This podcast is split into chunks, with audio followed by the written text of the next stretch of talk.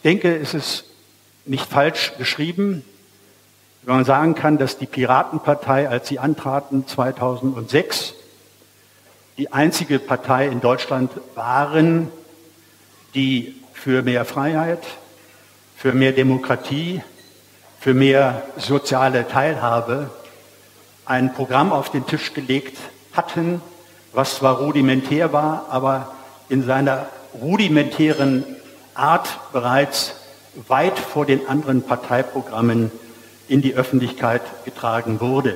Wir wollen heute nicht darüber diskutieren, woran es nun genau lag, dass die Piraten den Erfolg nicht bezogen auf die heutigen Tage dauerhaft umsetzen wollten.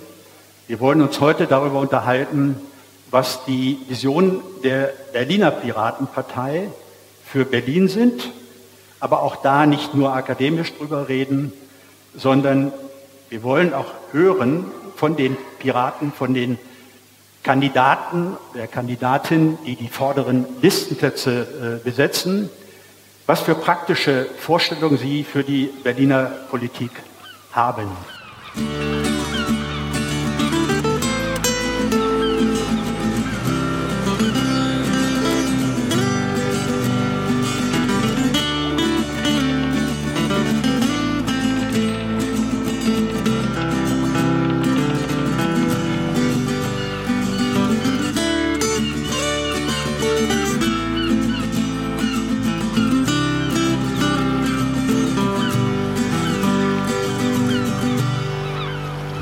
Klabautercast 153. Ich sitze hier mit Rainer Team. Hallo Rainer. Ja, hallo Maha. Und wir wollen jetzt so nach der Wahl so ein bisschen, ja, über, vor allen Dingen über die Zukunft der Piraten in Berlin sprechen. Aber vielleicht erstmal eine kurze Vorstellung. Rainer, wer bist du? Ja, ich habe ein langes Leben hinter mir. Ich habe äh, viele politischen Erfahrungen schon sehr früh sammeln können. Zunächst äh, in der Gewerkschaftsbewegung, dann äh, später in den 68er Zeiten in Berlin. Uh, unter anderem dann auch eine lange Periode in der einst glorreichen Partei SPD. Da bin ich 84 ausgestiegen, weil mir die Partei eben zu altbacken vorkamen, nicht mehr innovationsfähig und habe dann ganz, ganz, ganz lange Zeit keinen politischen Anschluss gefunden. Die Grünen waren es nicht für mich, obwohl die Frage der Nachhaltigkeit äh, eine wichtige war, aber von ihrer Art her ähm, habe ich ihnen damals nicht getraut. Und ich glaube, das war auch äh, insbesondere zu, zum Thema äh, Krieg oder Frieden mhm. eine richtige Entscheidung. Mhm. Und ich habe mich dann von dem Fieber der Piratenpartei, was sie ab 2006 äh, in, in, immer höherem Maße bekamen, anstecken lassen, mhm. weil ich ihre Grundidee äh, für richtig fand und auch heute noch für richtig finde. Mhm die da wäre. Vielleicht können wir bei der Gelegenheit nochmal die Grundidee erinnern. Das geht ja oft unter. Ja, die Grundidee äh, ist entstanden, weil es sozusagen eine Ansammlung von Menschen gab, die sehr früh die Bedeutung des digitalen Wandels erkannten, mhm. der in seiner heutigen Dimension ja noch lange nicht zu Ende ist, aber mhm. es gab sozusagen eine Empfindlichkeit für diese Revolution, die da auf uns zukamen und die natürlich, wenn man sie eben so äh, empfindet, diese Bedeutung dieses Wandels, ganz andere politische Antworten erfordert, als die alten Parteien sie bisher gegeben haben und nach wie vor nicht geben. Ja, ja. Also da, da, da stimme ich dir vollkommen zu. Also diese, diese Sache mit dem digitalen Wandel, das ist so eine wichtige Sache. Das ist nicht nur irgendwas nebenbei, sondern hat halt auf die gesamte äh, Gesellschaft einen Einfluss. Es ist eigentlich eine neue Form des Miteinanders dadurch entstanden. Und das, äh, ja, das muss bearbeitet werden. Und äh, da braucht man einfach neue Antworten. Deshalb ja auch zitiere ich mich selber, äh, die Parteien, die anderen Parteien kommen halt mit den Ideen des vergangenen Jahrhunderts, manche sogar des vorvergangenen Jahrhunderts und wollen damit die Probleme dieses Jahrhunderts lösen und das kann halt nicht funktionieren. Und da sind die Piraten eben anders aufgestellt. Die haben tatsächlich einen ganz anderen ja, Ideenraum, auch aus dem sie schöpfen können. Und deshalb glaube ich, dass es, also wenn man fragen muss, welches die Parteien der Zukunft sind, dann gehört auf jeden Fall die Piratenpartei dazu. Und ich sehe im Moment auch keine andere. Das ist äh, durchaus ein Verdienst äh, und äh, deshalb kamen solche Begriffe ja dann auch auf, mit Hilfe von Technologien eine Mitmachpartei mhm. zu entwickeln. Mhm. Ähm, das war und ist nach wie vor der richtige Ansatz.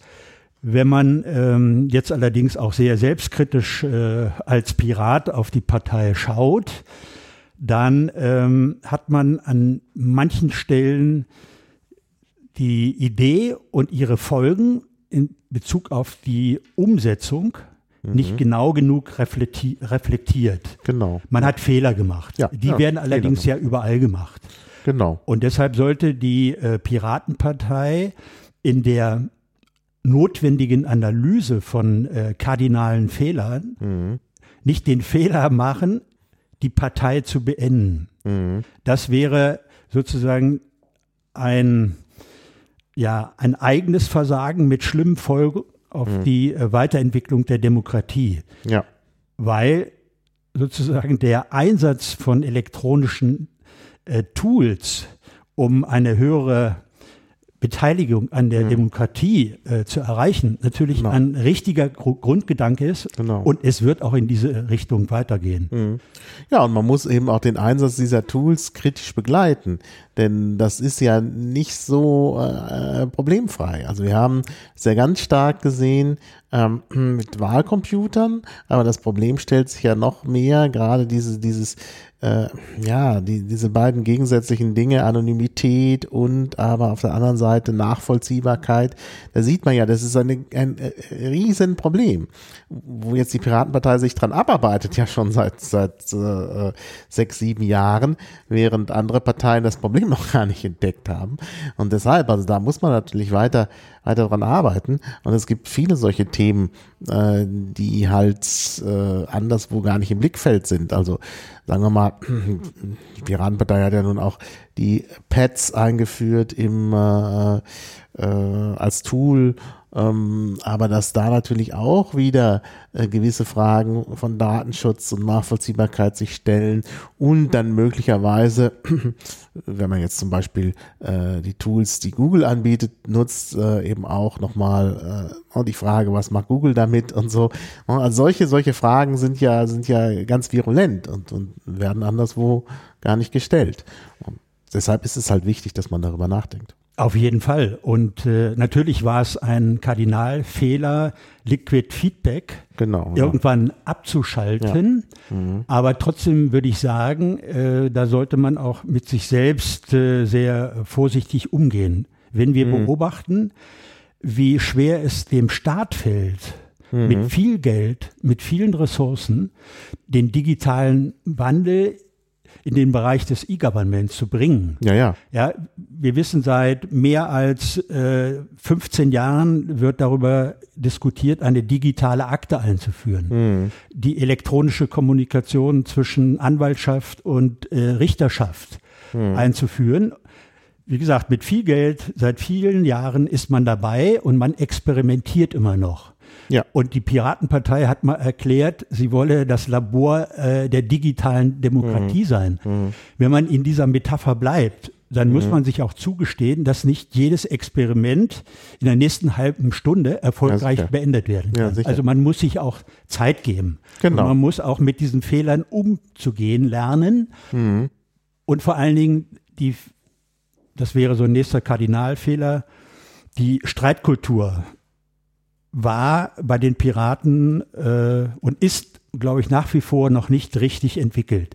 Also daran müssen wir arbeiten, dass diese Streiterei nicht unterirdisch verläuft. Mhm. Der Diskurs, die äh, Diskussion über äh, Fehlerursachen und Fehlerbehebung, die kann manchmal schon sehr leidenschaftlich verlaufen. Mhm. Aber wenn das sachbezogen abläuft, mhm. Dann verletzt man niemand. Wenn mhm. man Menschen verletzt, sind die in letzter Konsequenz treten sie aus der Partei aus. Ja, ja. Oder sind lange in der Partei als Störfaktoren drin. mhm. und so weiter. Und da ist sozusagen eben, wie gesagt, ein weiterer Punkt, wo man sagt, wir müssen einfach ähm, aus dieser zehnjährigen Existenz die ist ja sehr reichhaltig. Man hat mhm. viel äh, eigentlich im außerparla außerparlamentarischen Raum bewegen können. Man hat sogar in den vier Landesparlamenten viele Anregungen äh, gehabt. Mhm. Und es gibt jetzt eine, eine Fülle von Material, äh, das man als Partei auswerten sollte in Form einer längeren Klausur. Ja, ja. Das sehe ich auch so. Also da kann man wirklich, da kann man wirklich einiges auswerten. Da sind wir dann auch schon beim Thema Zukunft ähm, dann können wir das ja auch direkt mal, mal angehen. Ähm, ja, äh, du sagst, es ist äh, eine längere Klausur. Was, was äh, stellst du dir darunter vor? Dass man sich ein paar Tage zurückzieht oder das, äh, also wie soll das, wie soll das laufen mit der, mit der Klausur? Ja, also wenn ich mir das jetzt äh, bildlich vorstelle, dann müsste im Grunde genommen überall im Land, dort wo äh, Piraten sagen, wir setzen den Ansatz unserer Politik fort, sich zu, zusammenfinden sollten in kleinen Gruppen, in größeren Gruppen und äh, sozusagen über unsere Vergangenheit äh, nachdenken und daraus äh, Strategien entwickeln, wie wir das, was wir machen, zukünftig noch besser machen können. Mhm. Also eine intellektuelle Beschäftigung mit unserer eigenen Geschichte. Ja. Und aber auch schon natürlich weitergehend auch sagen, wir müssen das, was dann an Erkenntnissen da ist, in äh, Operationen überführen. Ja, genau. Es muss eine operative Folge äh, nach sich mhm. ziehen. Mhm. Und wenn ich mal jetzt mir versuche, den Zeitraum vorzustellen mit äh, der Klausur, dann könnte ich mir vorstellen, ist es wirklich von Oktober bis Ende des Jahres mhm. finden überall sozusagen diese Diskussion mhm. über unsere Vergangenheit, über unsere Fehler, über unsere Erfolge, über unsere Themen nochmal statt. Nicht mhm. um ein neues Grundsatzprogramm zu mhm. machen, aber um aus sozusagen der Auflistung von äh, den positiven und den negativen Dingen neue Kraft zu schöpfen. Mhm. Genau. Ja, ich denke, das sollte auch unbedingt in Berlin geschehen. Also man sollte wirklich, äh, also ich, ich fände es wirklich wichtig, wenn man zum Beispiel im Rahmen der nächsten Landesmitgliederversammlung einfach auch mal so einen Stuhlkreis macht und da mal äh, eben auch reflektiert, was ist schiefgelaufen, was ist anders zu machen und so. Äh, oder wenn es da dann, wenn da die Zeit dann doch zu kurz ist, ich meine, diesen Stuhlkreis sollte man auf jeden Fall machen. Und dann könnte man dennoch vielleicht bei einer anderen Veranstaltung sowas nochmal machen, denn ich denke, da gibt's viel zu, äh, also viel zu erörtern und das ist, glaube ich, auch ganz, ganz wichtig, dass man sich damit ausgiebig beschäftigt. Ja, kann ich nur unterstützen. Mhm. Ähm, wie gesagt, seit 2011 bin ich dabei. Ähm, ich habe die Partei damals, als sie sozusagen in dieser Erfolgsträumerei war, wurde ja auch hochgeschrieben von den Medien, mhm. die Partei zum Teil als sehr arrogant erlebt. Mhm. Ich habe dann in der Folge, weil ich hier und da mitgemacht habe. Naja gut, die, eine Partei ist ja nicht arrogant, das sind ja die Personen. Die Personen. Die Personen ja. haben auf den Erfolg hin ja. durchaus die, die schon länger dabei waren, sich Klar. natürlich äh, als diejenigen gesehen, zu Recht, die genau. diesen Erfolg hergestellt haben. Ja, ja, sicher. Und der hat sich allerdings eben, wie gesagt, weggerückt ein wenig von den Neuen. Mhm. Dadurch ist äh, so eine, ja, äh, nicht das, was notwendig ist, nämlich das direkte Miteinander. Mhm. Äh, entstanden, sondern da entstand so etwas Steriles. Ich habe mich eigentlich abgelehnt gefühlt. Ja, ja. Und insofern ist die Frage äh, der Formate, wie arbeiten wir diese, arbeiten wir an dieser Analyse, wichtig, dass die sehr persönlich, in einem persönlichen Rahmen mhm. stattfinden mhm. kann, sodass jeder das Gefühl hat, er ist wirklich einbezogen, er kann seine mhm. Ideen einbringen und äh, das Ganze findet nicht abstrakt statt. Vorne steht auf der Bühne irgendjemand, der jetzt äh, mhm. seine Thesen vorträgt und dann gibt es noch drei andere und dann wird der Tagesordnungspunkt wieder geschlossen, sondern man ja, muss ja. sich für diese Diskussion Zeit nehmen und ja. sie muss sehr persönlich stattfinden. Ja. Ja, ja, das denke ich auch. Also da, das ist sicherlich richtig. Das ist übrigens ein interessanter Punkt, den du da aufwirfst. Das äh, äh ist, denke ich, da, da ist auch ein wirklich schlimmer Fehler gemacht worden. Äh, 2000, also nach der, in der Zeit nach 2011 dass man zwar auf der einen Seite die Mitmachpartei sein wollte, aber dann sich doch so ein bisschen, oder sagen wir so, man hat sich um die Neuen nicht richtig gekümmert. Man hätte da spezielle Angebote machen müssen. Ähm, man hätte äh, auch Leute besser einbinden sollen, obwohl das schon hätte früher passieren müssen. ich glaube sogar 2009. Ähm, wir haben 2009 äh, sozusagen gesagt, wir sind die Mitmachpartei, kommt alle zu uns. Und dann sind viele zu uns gekommen, die auch so die Ideen der Piraten gar nicht richtig begriffen hatten. Und es sind auch Leute dann letztlich gewählt worden, auch auf Mandate, die nicht, äh, ja, die sozusagen nicht genug wussten eigentlich über die Piraten äh, oder vielleicht auch über, über Politik. Und da hätte man, man hätte also schon 2009 mit so einer Bildungsoffensive anfangen müssen. Ja, das hätte man. Ja. Vielleicht Ähm, sogar schon 2006. Ja, und alles das, was ich jetzt so sage, äh, soll nicht unter dem äh, Gesichtspunkt äh, vorgetragen werden, alles besser zu wissen. Aber Nee, nee, ich glaube, die äh, Piratenpartei ist in eine Falle gelaufen, die sie selber gar nicht erkennen konnte. Mhm.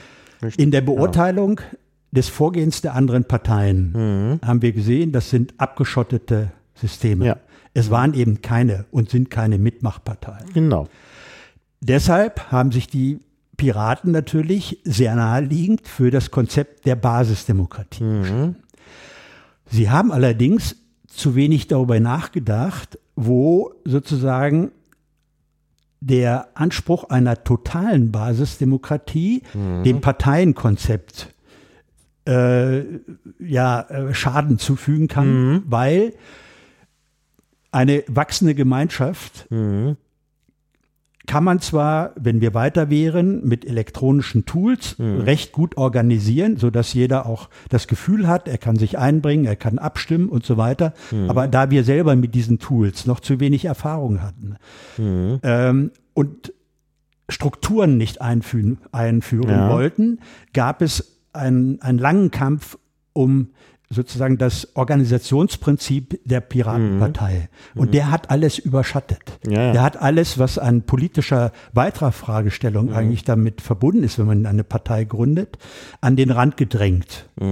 Und äh, dann kam ein Begriff der Piratenpartei, der sie ja auch befördert hat, Transparenz als nächster Stolperstein für die Piratenpartei ins Sichtfeld, weil die Frage der Ta- Transparenz in Bezug auf das Funktionieren eines, äh, einer politischen Partei auch nicht durchdefiniert war.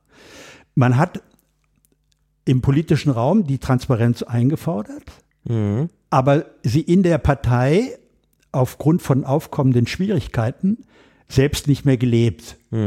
Also man kam dadurch in den Glaubwürdigkeitsverlust. Ja, ja. Ja, man kann nicht ne, nach außen etwas einfordern, was man nach innen selber nicht mehr lebt. Und äh, Ja, das ist ein interessanter Aspekt, ja. Also ich, äh, ich also du, du hast ges richtigerweise gesagt, man konnte das nicht sehen. Und das stimmt auch. Also ich habe bestimmte Dinge auch erst gelernt. Also auch erst gelernt durch das Schieflaufen von Sachen. Also was mir zum Beispiel, also ich habe immer, also am Anfang in der Piratenpartei so zwischen 2009 und 2012, sage ich mal, immer war felsenfest überzeugt, dass es ganz toll ist, dass die Piraten keine Delegiertenversammlungen haben, sondern alles wirklich basisdemokratisch auf Mitgliederversammlungen entscheiden. Das kann man machen.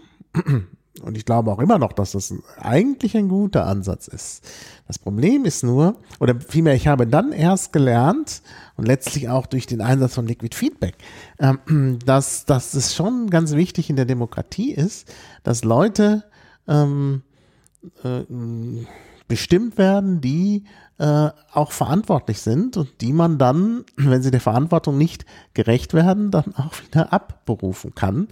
Und das sind halt in der Tat Delegierte. Und das Schöne bei einer liquiden Demokratie ist ja, dass man die jederzeit abberufen kann und nicht nur alle fünf Jahre. Das ist der Vorteil. Aber das braucht man wirklich. Und wenn man sich nicht dazu durchringt, sowas wie Liquid Democracy umzusetzen, dann muss man tatsächlich zu den Parteitagen und wahrscheinlich dann auch jedes Mal äh, Delegierte äh, wählen und nicht einfach sagen, hier kann jeder kommen der nicht mal die Sachen liest, die da abgestimmt werden und dann nach Belieben die Hand heben. Das ist eben keine wirklich gute äh, Herangehensweise. Und vor allen Dingen das Prinzip Verantwortung ist halt nicht da. Und das mhm. ist halt, das ist, glaube ich, der größte Fehler der Piratenpartei, also aus meiner Sicht, dass es nie um Verantwortung ging und die Leute sozusagen immer nach, nach dem Bauchgefühl abstimmen konnten das gilt ja sogar für die Mandatsträger. Ne? Die Mandatsträger, die sagen natürlich, ja, wir sind natürlich die Mandatsträger für alle Bürgerinnen und Bürger und nicht nur für die Piratenpartei. Aber indem ja bei anderen Parteien Mandatsträger wieder antreten wollen und sich dann eben auch äh, der Partei stellen müssen, gibt es da schon was eine Verantwortung. Und das äh, wollten unsere Mandatsträger auch nicht mhm. haben.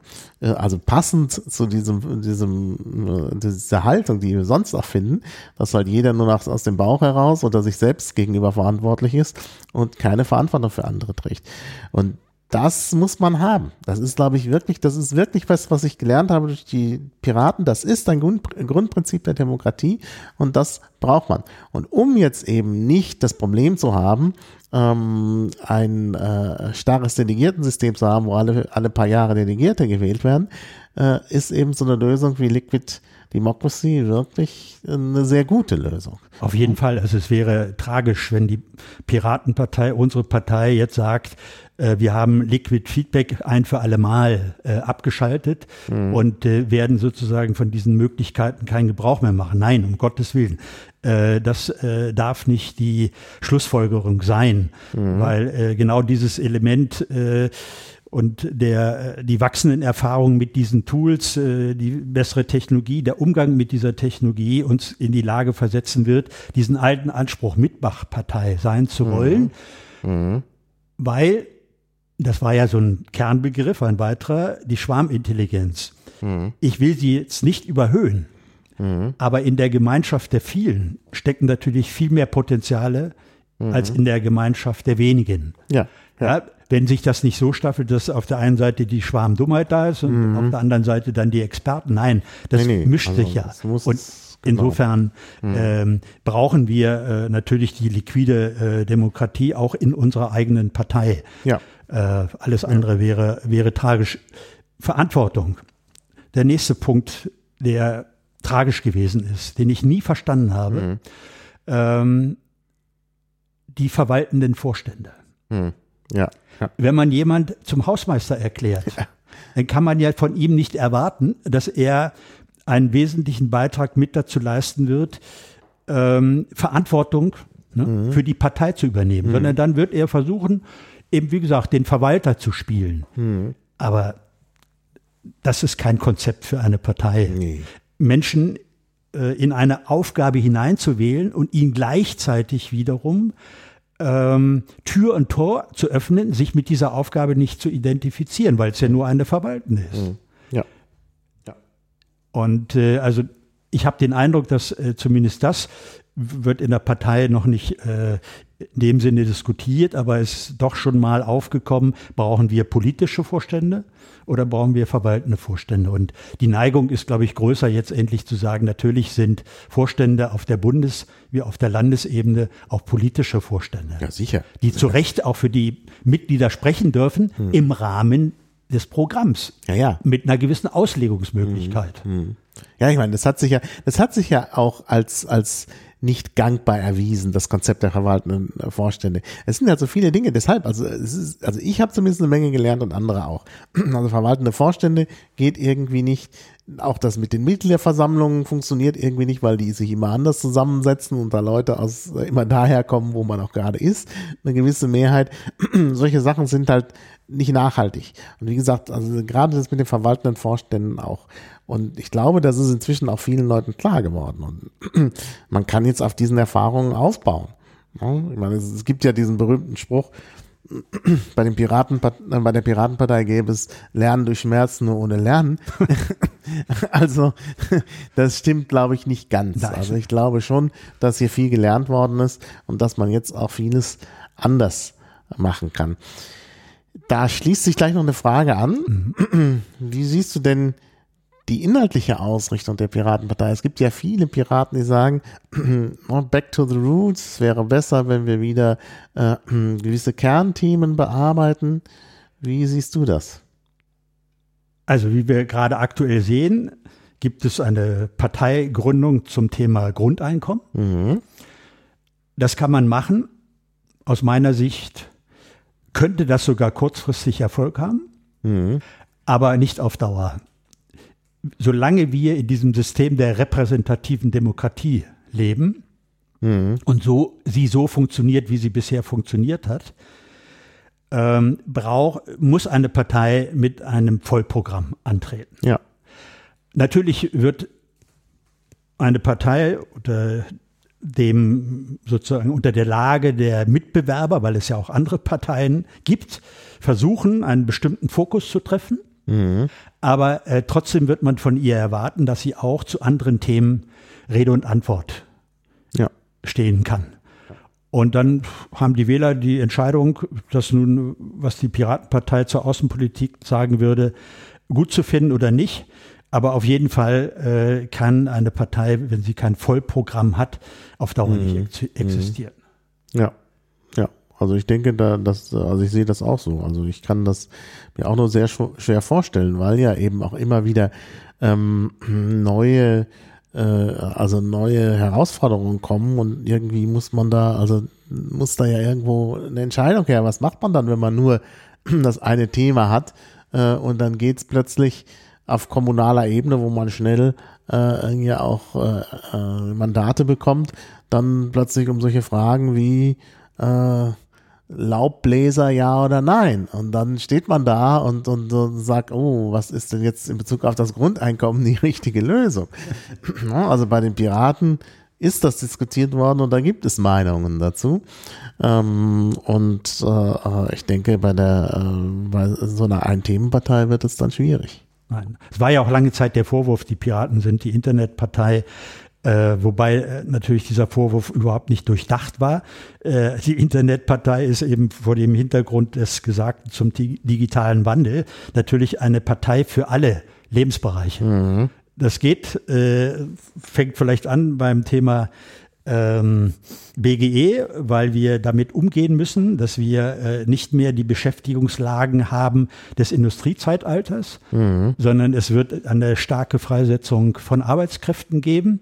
Insofern brauchen wir, damit diese Menschen nicht ins Loch fallen, äh, eine ganz andere Grundsicherung, als das gegenwärtig mit dem Sozialansatz von Hartz IV passiert, ja. der ja. die Menschenwürde eigentlich aufhebt. Und äh, wir brauchen äh, natürlich äh, das Thema der, ähm, des Datenschutzes dabei. Ähm, wir haben diese Fragestellung digitaler Wandel in allen Lebensbereichen da. Wie gehen wir mit den Technologien um? Äh, welche wollen wir haben, welche wollen wir nicht haben? Ja. Und äh, insofern war mir immer sehr sympathisch, dass die äh, Piratenpartei eine sehr technikaffine Partei ist. Mhm die allerdings nicht äh, verträumt auf die Technologien guckt, sondern immer fragt, welche Chancen und auch welche Gefahren sind mit diesem Einsatz äh, dieser Technologien verbunden. Ja, ja, ja, genau. Das ja. ist halt genau der, der wichtige Punkt. Und äh, ja, also von daher gibt es eben also wie gesagt, die Piratenpartei ist eben inzwischen keine Themenpartei mehr und war es ja auch nie, weil es halt immer eigentlich um diese Gesellschaft im Zeitalter des digitalen Wandels äh, ging. Und das ist, ist natürlich äh, wirklich ein, ein Bereich, der viele Themen äh, umfasst, im Grunde alles umfasst. Darf ich, um äh, noch auf zwei Punkte aufmerksam machen, diese beiden Punkte äh, erwähnen, aufmerksam zu machen, diese beiden Punkte erwähnen. Ähm, das Thema Urheberrecht. Ja. Haben die äh, Piraten sich ja sehr früh auf die Fahnen geschrieben, genau. war eigentlich mit der ja, Gründungsreflex. Das war, das war der Gründungsreflex. Also ich meine, Piratenpartei heißt deshalb Piratenpartei, weil die richtige Übersetzung für Piraten aus dem Schwedischen eben Raubkopierer wäre, aber Raubkopiererpartei klingt jetzt komisch. Ne? Konnte man, glaube ich, so nicht machen, hat man zu Recht nicht gemacht, weil man sich auch damit abgrenzt von die Partei, ja. die äh, einen ganz anderen Ansatz hat. Ja. Und äh, ja, aber im Umgang mit dieser Frage äh, sind, glaube ich, doch auch Fehler gemacht worden, erheblicher Art. Mhm. Ähm, also wen hat man dabei einbezogen in der mhm. Diskussion? Mhm. Wen hat man mitgenommen? Ja. Und warum ist das nach wie vor ein Thema, was mit uns eigentlich nur als Hassobjekt verbunden wird? Mhm. Die Diskussion ist ja längst nicht ausgestanden. Ja, ja. Sie ist nötig, sie war richtig, aber wir müssen darüber nachsetzen, was wir anders machen müssen, um dieses Thema zu einem Erfolgsthema für die Piratenpartei mhm. zu machen. Ja, genau. Und wo ich überhaupt keine Antworten finde, ist nach wie vor nicht Datenschutz schon erwähnt.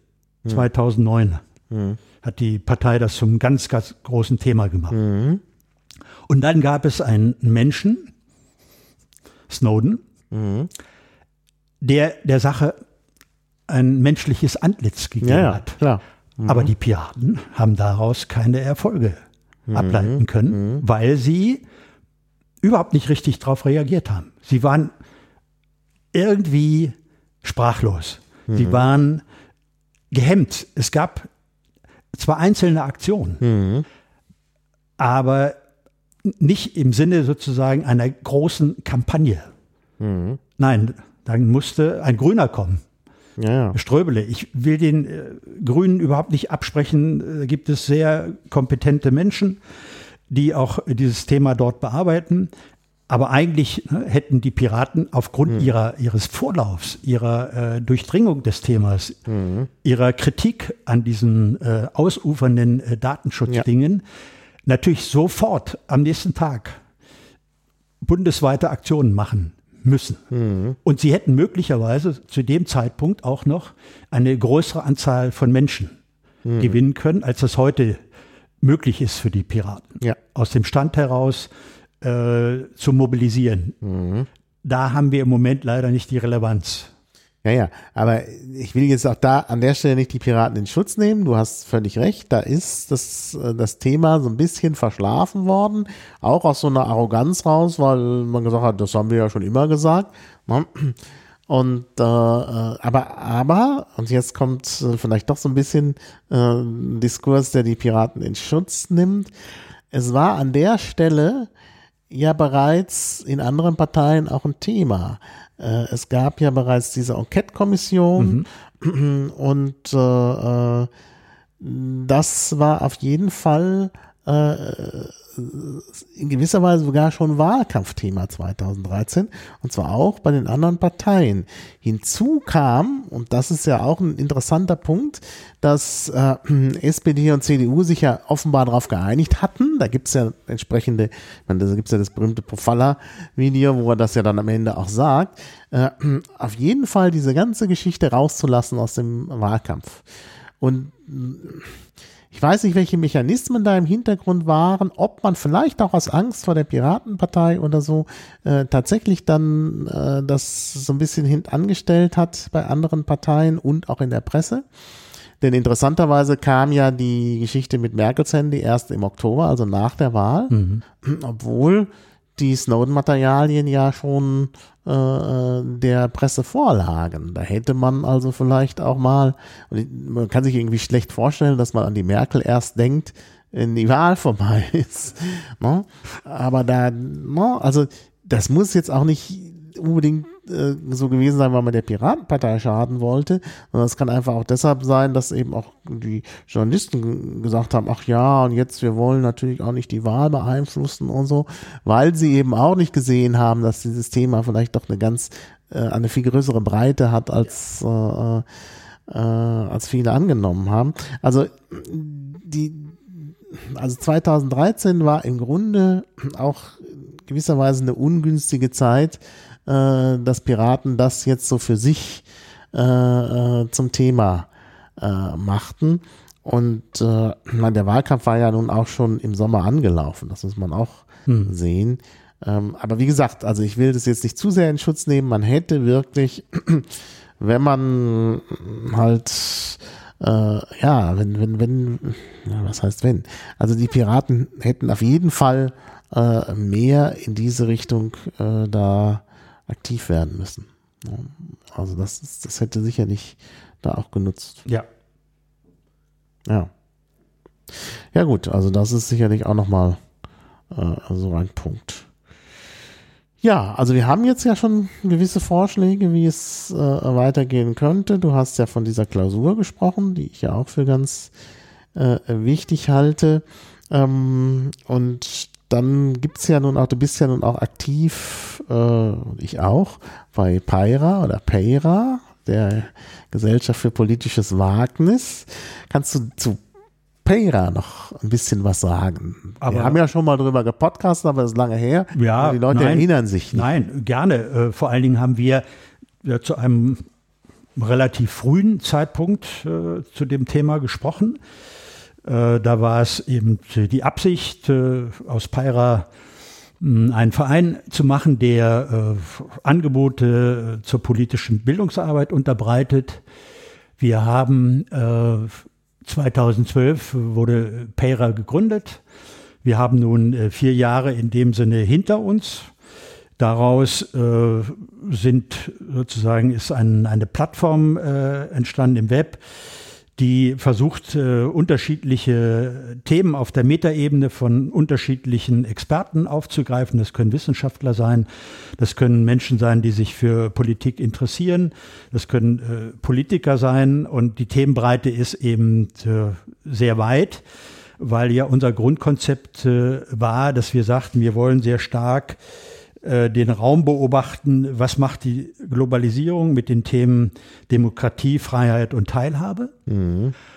Und äh, wir haben von Anfang an gesagt, äh, das ist keine Gegengründung zur Piratenpartei. Nein, es ist allerdings eine äh, parteiunabhängige Vereinigung, die, und da gibt es so einen kleinen Schlenker vielleicht noch als Nebenbemerkung, mh, den Piraten auch zeigt, dass sie vernetzt denken und arbeiten müssen, also neben der eigentlichen Parteiarbeit auch mhm. Anschluss suchen müssen zu den NGOs und nicht nur per E-Mail, sondern nach Möglichkeit auch in Gesprächen und so weiter, also sehr aktiv.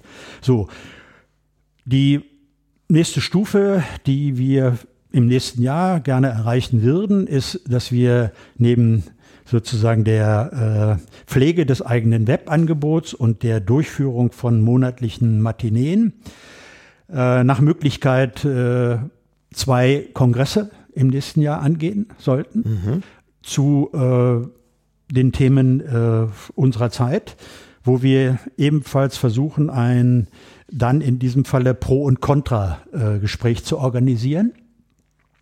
Bei den Matineen haben wir meistens einen Gast und man kann dann ein wenig auch mit diesem diskutieren, aber da im Sinne auch der Experten, Menschen aus unterschiedlichen Denkrichtungen und äh, auch kontrovers angelegt, die äh, in einem Kongress zusammenzuführen und hinterher auch dann noch eine Arbeitsebene zu haben, mhm. wo man daraus möglicherweise äh, für die äh, politische Arbeit äh, Anträge macht oder was auch immer. Mhm. Also da soll es eine Weiterentwicklung geben, weil wir jetzt diese Stabilität haben. Mhm. Und ich hoffe, dass es uns jetzt, da wir auch äh, eine gewisse Sichtbarkeit haben, da wir eine gewisse Qualität haben in unserem Auftritt, Förderer finden. Denn mhm. das Ganze finanziert sich im Moment durch die Eigenbeiträge der Mitglieder. Ja. Aber äh, natürlich ähm, weiß man, wenn man mehr machen möchte, größere äh, Aufmerksamkeit erreichen möchte, dann äh, stellt sich bei Vorbereitung, äh, Durchführung, Nachbereitung einer Aktion immer die gleiche Frage. Wer macht das? Was für Ergebnisse kommen dann hinterher raus? Mhm. Macht man ein Buch noch und dies und jenes? Und wenn man das in dieser Richtung professionalisieren möchte, dann braucht man natürlich ja. Förderer. Ja, genau. Ja, Naja, das ist natürlich ein wichtiger Aspekt. Und ich denke auch, dass das Pereira dadurch, dass es eben doch so eine gewisse Neutralität hat durch die Parteiferne oder Parteinähe, ähm, eben tatsächlich auch besser sich vernetzen kann mit anderen. Denn, denn äh, das ist ja so, wenn ich jetzt, sagen wir mal, äh, aktiv wäre bei einer anderen Partei, würde ich jetzt nicht unbedingt mich vor den Karren der Piraten spannen lassen. Aber wenn es da eine Organisation gibt, die einen gewissen Abstand hat, dann ist das ja doch interessant, da auch die eigenen Ideen einzubringen. Und das, äh, also ich meine, das haben die, machen die anderen Parteien ja mit ihren Stiftungen auch so. Und von daher ist das, glaube ich, wirklich ein ganz guter Ansatz. Und genau, denke, das ist der Punkt, dass die anderen Parteien ihre Thinktanks haben. Genau weil sie die auch finanziert mhm. bekommen ja. durch äh, Steuergelder. Und mhm. leider ist das in Bezug auf äh, Pera oder wenn in der Piratenpartei andere das Gleiche anstreben wollten, nicht möglich, da wir nicht im Bundestag sind. Mhm. Ja, ja. Ja, aber es ist trotzdem möglich, wenigstens schon mal auf bescheidener, äh, bescheidenerem Rahmen, äh, in bescheidenerem Rahmen auch in der Richtung zu arbeiten und vielleicht dann tatsächlich auch Geld aufzutun. Ähm, also ich denke, da gibt es schon Möglichkeiten und das sollte man auf jeden Fall weiterverfolgen. Also ich meine, gerade in der derzeitigen Situation, ich glaube, dass Payra da umso wichtiger wird, gerade in der derzeitigen Situation, wo es Leute gibt, die sagen, ach Piraten, was soll das jetzt noch? Na, die lösen sich sowieso auf oder so. Na, dann, dann gibt es eben hier tatsächlich eine Organisation, die dann trotzdem noch äh, eben äh, wertvolle Arbeit machen kann, äh, wo sich dann Leute auch finden, die dann vielleicht bei den Piraten im Moment gerade besonders zurückhaltend sind, die aber, wenn die Piraten dann wieder äh, eine stärkere Position haben, vielleicht auch sagen, da mache ich jetzt mit. Ja? Kann ich mir durchaus vorstellen, weil die Substanz im Programmatischen, die ist bei der Piratenpartei ja nicht verloren gegangen. Ja. Ja, ja, das, das ist ein wichtiger Aspekt. Also das Programm ist noch da und das Programm möchte eigentlich umgesetzt werden. Möchte also, gelebt werden. Wenn es die Piratenpartei nicht gäbe, äh, nicht gäbe, müsste man für dieses Programm äh, eine andere Partei finden und das wird schwer. Ja, das wird schwer, das wird so auch nicht passieren. Das wird partiell passieren, weil die, dieses Programm ja anträgt und mhm. äh, in anderen Strukturen ja. dann möglicherweise natürlich auch Freunde findet. Ja. Äh, dagegen ist ja auch gar nicht zu sagen, ja. äh, weil wir, wenn wir immer auch von Teilhabe reden, dann sagen wir ja, das Wissen äh, soll allen zugänglich sein. Äh, nur dadurch bereichern wir mhm. uns alle wenn wir Wissen nicht horten. Äh, und insofern, ja, wird es und ist, ist es auch so, dass die Grundideen, die Substanz, äh, die ideelle Substanz der Piratenpartei auch in anderen Parteien äh, Freunde findet. Äh, mhm. Davon bin ich fest überzeugt. Was jetzt darauf ankommt, ist, dass die verbliebenen Piraten, und den Eindruck habe ich, sowieso von Anfang an darauf aus waren, sich mit dieser Partei langfristig zu verbinden. Ja, ja, ja. Und insofern gibt es eben durch das vorliegende Programm, durch die Art und Weise, wie jemand seinen politischen Einsatz für sich definiert, nämlich als Lebensaufgabe, mhm. eine Möglichkeit, dass die Partei weiterleben wird. Ja. Natürlich ja. braucht sie Erfolge. Deshalb sprachen wir sehr oder ansatzweise ausführlich mal, was notwendig wäre, diese Klausur und äh, Aufarbeitung der der äh, Themen der Partei, der Erfolge, der Misserfolge. Hm. dann kann das losgehen, wenn wir es schaffen, ähm, im nächsten Jahr kampagnenfähig zu werden, sodass dadurch auch wieder eine öffentliche Aufmerksamkeit entsteht. Mhm. Ähm, ist das alles denkbar. Nicht, wir werden nicht von 0 auf 100, von Montag zu Montag den mhm. Erfolg äh, der Jahre 2011 einstellen. Mhm. Aber wir werden aus, aus, diesem Tal der Mühlen äh, sicherlich rauskommen. Ja, natürlich. Also das denke ich auch, dass wir da rauskommen werden. Es wird auch, äh, also ich meine, es wird nichts automatisch geschehen, das ist jetzt falsch formuliert, aber es werden auch günstigere Umstände eintreten. Also ein Punkt zum Beispiel heute schrieb der Tagesspiegel, also die, eine der wichtigsten Berliner Zeitungen, wenn nicht die wichtigste, ähm, dass äh, äh, es offenbar immer noch keine Lösung für die äh, Bürgerämter gibt. Ne? Ja, da frage ich mich doch, die Lösung liegt doch auf der Hand. Ja. Da braucht man ja nur mal in unser Programm zu gucken. Und da muss man halt E-Government machen. Natürlich geht das nicht von heute auf morgen. Nur könnte man mit einer Taskforce äh, tatsächlich sagen, wo sind denn die Punkte, die man jetzt kurzfristig umsetzen kann. Ähm, also von daher gibt es da äh, äh, Möglichkeiten. Also gerade E-Government ist ganz wichtig. Vielleicht kannst du noch mal was zum E-Government sagen, dann ja, äh, kann ich natürlich sagen. Also alles das, was heute durch persönliches Erscheinen auf dem Bürgeramt ähm, erledigt, nur erledigt werden kann durch persönliches äh, Entscheiden, könnte man heute natürlich äh, über das Internet abwickeln.